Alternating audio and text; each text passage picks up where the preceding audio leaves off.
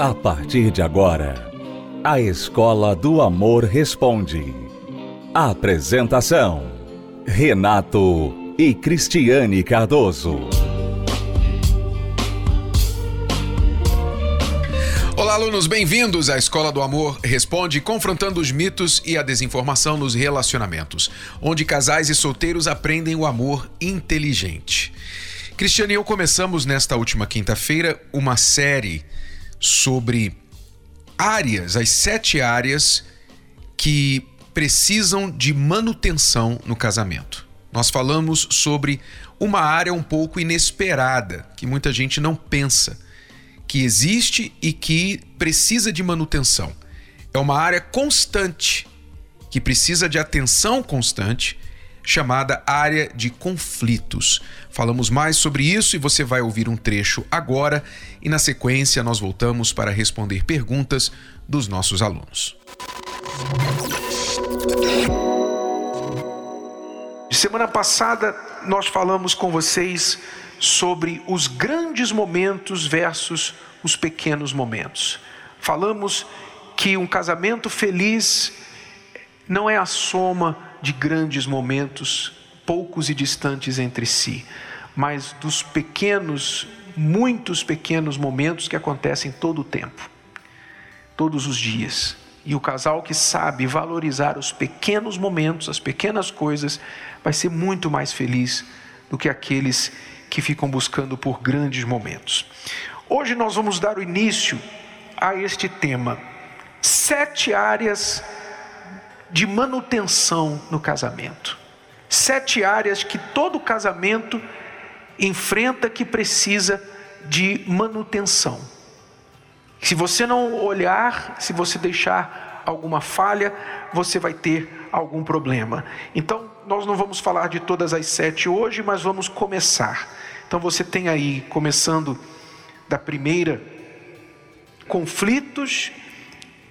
Número dois, mente, três, financeiro, espiritualidade, caráter, filhos e a parte física. São sete partes.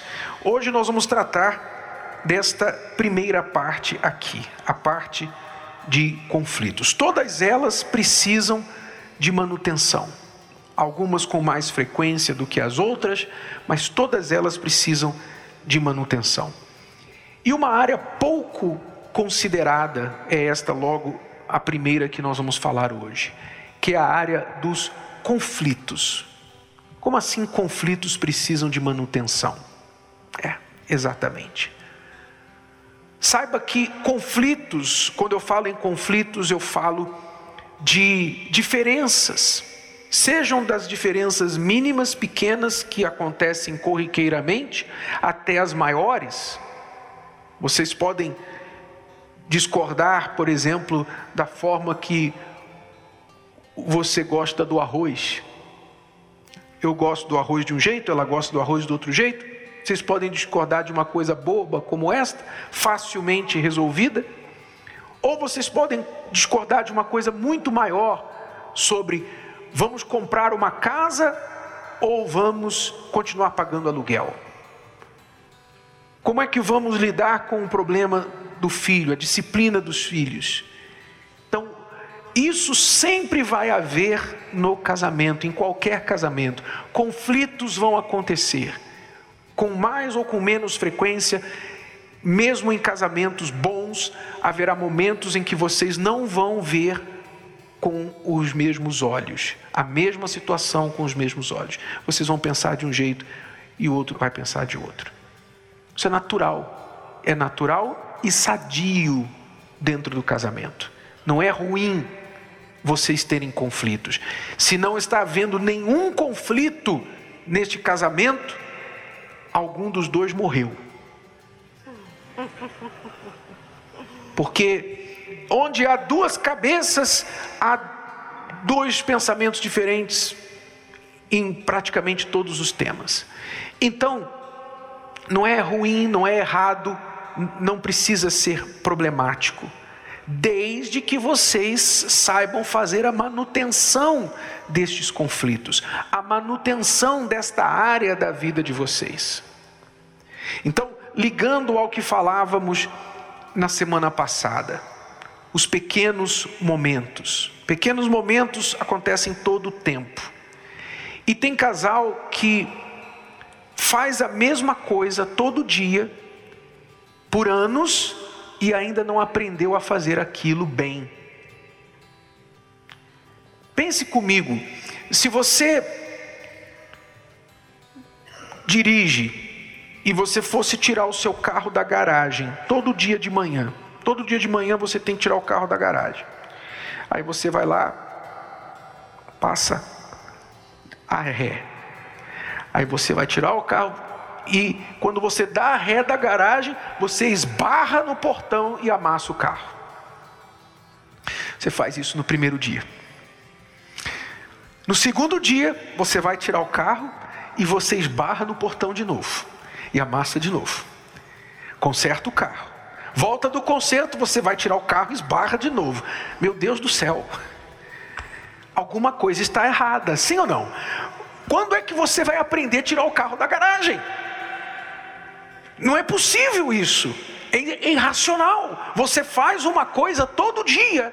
Pelo amor de Deus, aprenda a fazê-la bem.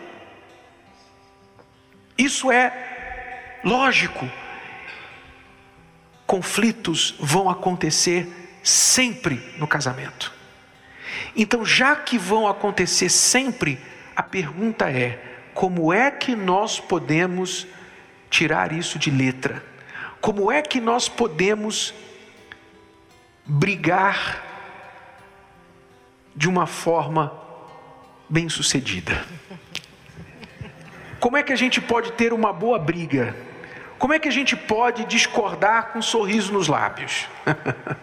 Como é que a gente pode ter um conflito e tirar coisa boa desse conflito? Já que a gente vai fazer mesmo, então como que a gente pode fazer o melhor disso? É sobre isso que essa manutenção dos conflitos trata. Você saber brigar, vocês saberem discordar, discutir o assunto sem que aquilo venha tirar pedaço de vocês ou criar um clima ruim no meio do casamento. É como você conviver com uma pessoa totalmente diferente de você e conviver bem com ela, né? Você sabe que os conflitos, eles eles são bons como você falava, Renato, porque eles nos deixam ser quem nós somos, né? Se nós não tivéssemos conflitos, então alguém nesse casamento estaria sendo anulado. Então, não fala nada contra, não, não pensa diferente, tudo é igual, que é tudo tudo que a pessoa pensa é o que ela pensa, é, tudo que a pessoa quer é o que ela quer, e, e alguém está sendo anulado ali. Porque não é assim. Nós somos duas cabeças, nós somos duas pessoas diferentes. Sem contar que um é um homem e outra mulher. E nós somos bem diferentes. A forma como a gente vê as coisas. A mulher vê de um jeito, um homem vê de um outro. A mulher é mais sentimental, ela é mais sensível, o homem às vezes é mais racional. Às vezes é o contrário, a mulher é mais racional, o homem é mais sentimental. Então tem essas diferenças. Então os conflitos eles trazem essas diferenças. Então a gente tem que aprender a lidar com isso, que é o que muita gente não quer aprender. Não é nem que não pode aprender, não quer aprender. Por quê? Porque acha que as coisas têm que ser do seu jeito. Então, ele pensa de um jeito, eu penso do outro. Né? Vamos dar um exemplo aqui recente. Recente. Todo sábado.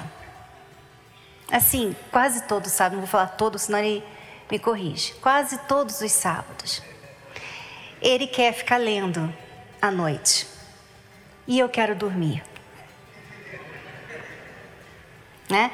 E aí ele fica com a luz acesa, né? E eu quero dormir. E a gente está no quarto, eu quero dormir, eu fico virando para lá e para cá e tal. E eu falei para ele, olha, até quando você vai ficar lendo? quando é que você vai parar de ler? Você já está aí já há muito tempo lendo. Por que, você não dorme, né? E uma vez ele, tá bom, tá bom, apagou a luz, foi dormir. Na segunda vez ele, tá bom, tá bom, apagou a luz, foi dormir, né? Mas sempre fazendo a mesma coisa. Até que um dia ele falou: Olha, não me leva mal não, mas você é bem controladora. Depois eu corri e fui me esconder. Porque a gente tem que dormir no seu horário. Esse não é o horário que eu quero dormir. Eu quero ler né? E, então, isso foi um conflito. Foi um conflito que a gente teve recentemente, isso faz alguns meses. E naquele momento foi bom porque porque era uma coisa que eu não sabia sobre mim. Eu não sabia que eu estava sendo controladora. Para mim, eu estava eu nem estava me dando conta que eu estava querendo que ele dormisse no meu horário. Gostou? Foi só um trecho. Assista a palestra completa na plataforma Univervídeo ou participe presencialmente toda quinta-feira no Templo de Salomão e transforme a sua vida amorosa. Se você é aluno recém-chegado aqui na Escola do Amor, então você precisa saber das cartilhas do amor inteligente, que são os dois livros principais para casais e para solteiros, chamados Casamento Blindado 2.0 para casados e também namoro blindado. Se você quer aprender o que é o amor inteligente, então invista no seu relacionamento. Adquira o livro que você vai gostar de ler, mesmo se você é o tipo de pessoa que não gosta de ler, porque trata de você, do seu eu, você vai se conhecer melhor. Você que está em um relacionamento vai conhecer o parceiro melhor, entender a cabeça do homem, você mulher e você, homem, vai entender a cabeça da sua mulher, por incrível que pareça. Sim, você vai conseguir entender, mas precisa investir. Então vá até uma livraria e adquira Casamento Blindado 2.0 ou Namoro Blindado, o seu relacionamento à prova de coração partido, que não é só para quem está namorando, é para solteiros também, que ainda nem namoram, tá bom? Ou pela livraria ou pelo site casamentoblindado.com, entrega em sua casa.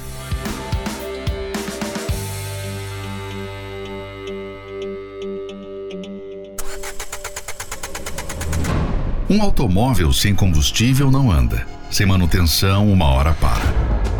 Um celular, por mais novo que seja, com uma memória sobrecarregada, sem excluir os excessos, ele vai travar. Uma planta que não é regada, cuidada, ela começa a perder a vida, a força, e uma hora ela morre. E o que dizer do casamento? Assim como os exemplos citados, o casamento precisa de combustível, de manutenção, de um cuidado especial. O grande erro da maioria dos casais é que eles deixam a vida amorosa de lado. De lado. É tanta correria, tanta preocupação no dia a dia e a pessoa amada é esquecida. Por que pensar que o casamento irá viver sem manutenção?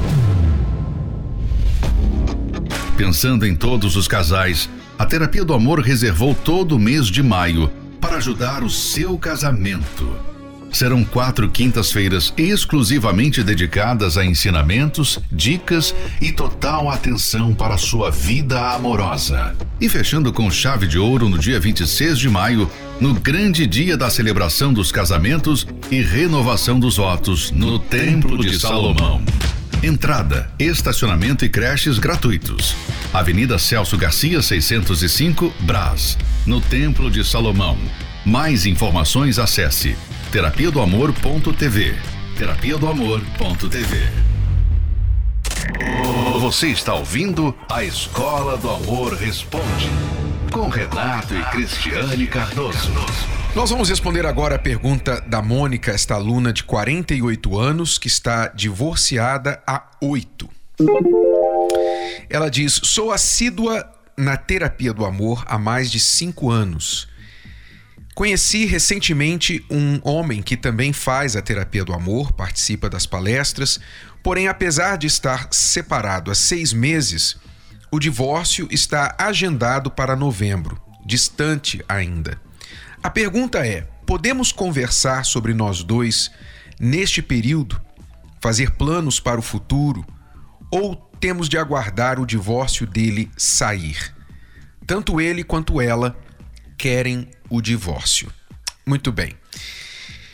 A sua pergunta realmente é pertinente porque muitas pessoas que começam a conhecer alguém, conversar, às vezes até um relacionamento com alguém que ainda está casado no papel e diz: Olha, nós estamos num processo de divórcio e tal, está um pouco assim demorado, ainda tem umas coisas para resolver, mas a gente pode ir conversando continuar o nosso relacionamento. É sempre arriscado porque você não sabe, a não ser que você tenha outras informações de outras fontes, não é? Você conheça a história dessa pessoa por meio de outras pessoas, amigos em comum ou conhecidos em comum, você provavelmente só tem a informação desta pessoa, dele no caso, com respeito ao divórcio. E como você não conhece muito ainda, então você não vai ficar logo no primeiro encontro, né, na primeira vez, ficar cavando detalhes porque do fim deste casamento. Mas é importante que você saiba isso antes de engatar um relacionamento. Nada impede vocês dois de conversarem, conversarem no intuito de conhecer, mas nada de beijo, nada de contato físico, nada de engatar um namoro, sabe, dizendo assim, vamos dar uma adiantada aqui enquanto o divórcio não sai. Nada disso. Porque é importante que esta questão seja resolvida, se é que não há nenhum impedimento, né? Como você diz aqui, os dois querem o divórcio e parece que é só uma questão aí burocrática ou por questão de advogado ou que está sendo feito para afirmar esse acordo. Então isso isso vai resolver. Nada impede vocês de conversarem. Conversa é conversa. Quanto mais conversa, melhor. Mas cuidado para essa conversa não desenvolver para outras coisas, porque este capítulo na vida dele precisa ser fechado e não somente isso, mas você diz que ele está separado há seis meses e seis meses, sabe? Eu não sei quanto tempo ele foi casado, mas seis meses é relativamente muito pouco tempo para uma pessoa já que nem divorciou sair e entrar para outro relacionamento. Então, a, a palavra aqui é cautela. Você tem que ter cautela. E eu sugiro que você leia o capítulo de Namoro Blindado, que Cristiano e eu escrevemos, dedicado aos divorciados. Aliás, divorciados e viúvos, ou seja, pessoas que já tiveram um casamento, saíram de um casamento e agora estão pensando em entrar em um outro relacionamento. Você precisa, tanto você quanto ele, lerem Namoro Blindado e o capítulo específico e direto para divorciados, porque ali nós aprofundamos o assunto sobre o que vocês precisam perguntar, entender, vasculhar sobre si mesmos e sobre o outro antes de entrar em um relacionamento. Então a palavra é esta: cautela para você, tá bom, aluna? Eu vou agora responder a pergunta da Daniele. Estou passando por uma crise conjugal. Eu e meu marido estávamos vivendo um casamento muito feliz, até que de repente ele mudou muito. Esse de repente é o que normalmente me intriga sabe? Porque raramente é de repente. Dificilmente uma pessoa muda de repente. É comum que quando a mudança ou algum evento mais marcante, mais drástico acontece no casamento, a pessoa diga assim: Olha, a gente estava bem, estava tudo numa boa, de repente, aí até que aconteceu. Tudo bem, aconteceu um evento maior, mais impactante, mas não quer dizer que estava bem antes. O grande problema é que muitas pessoas preferem fazer vistas grossas para os problemas no casamento. E o problema de casamento é uma coisa que você deve tratar igual barata na sua casa, tá? Eu não conheço ninguém que goste de viver com baratas. Então, normalmente, quando a gente vê uma barata em casa, o que é que a gente faz? A gente corre e mata essa barata. A gente mata e se a gente sabe que tem um foco em algum lugar, a gente vai e detetiza a casa, a gente faz o que tem que fazer, arrasta móveis, faz o que tem que fazer para arrancar o foco da barata. Porque você não vai querer deixar aquilo ali multiplicar, virar uma praga na sua casa. Então, nem que seja uma baratinha, você vai e mata. É ou não é? Aliás, a baratinha indica que tem uma baratona. É ou não é? Sempre a pequenininha tem uma grande que deu a luz a ela. Então, você vai fundo e você se torna o exterminador de baratas. É ou não é? Você não quer conviver com aquilo, deixar aquilo crescer na sua casa. Casamento é a mesma coisa. Problema de casamento é a mesma coisa. Você não deve deixar os probleminhas se criarem dentro do casamento. Problema de casamento não é uma coisa que você, sabe, ah, vou fazer vistas grossas aqui e tal. Ah, não tem nada, não tem problema. É claro que eu não estou falando de picuinhas. Picuinhas que você às vezes faz questão, como diz aquele verso. Coa o mosquito e engole o camelo. Tem gente que faz muito isso no casamento.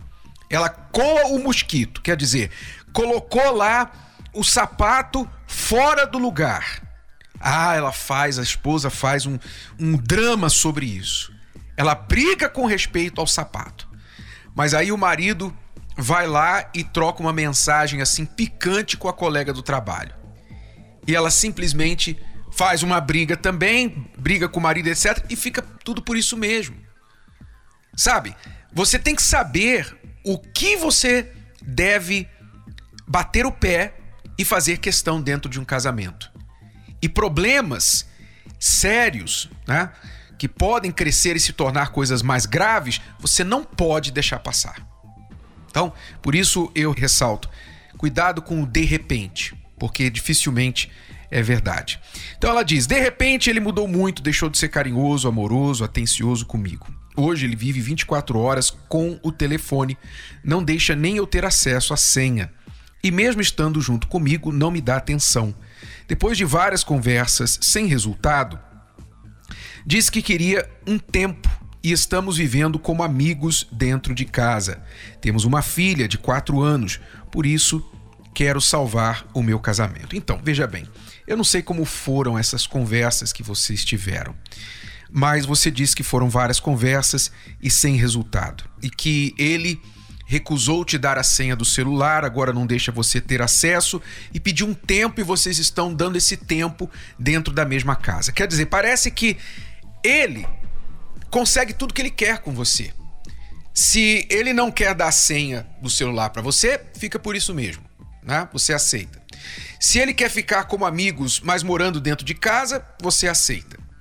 Se ele não quer te dar atenção nenhuma, mesmo vocês juntos, você aceita. Ou seja, ele é que está ditando as regras, ele é que está dando as cartas, ditando as regras desse casamento.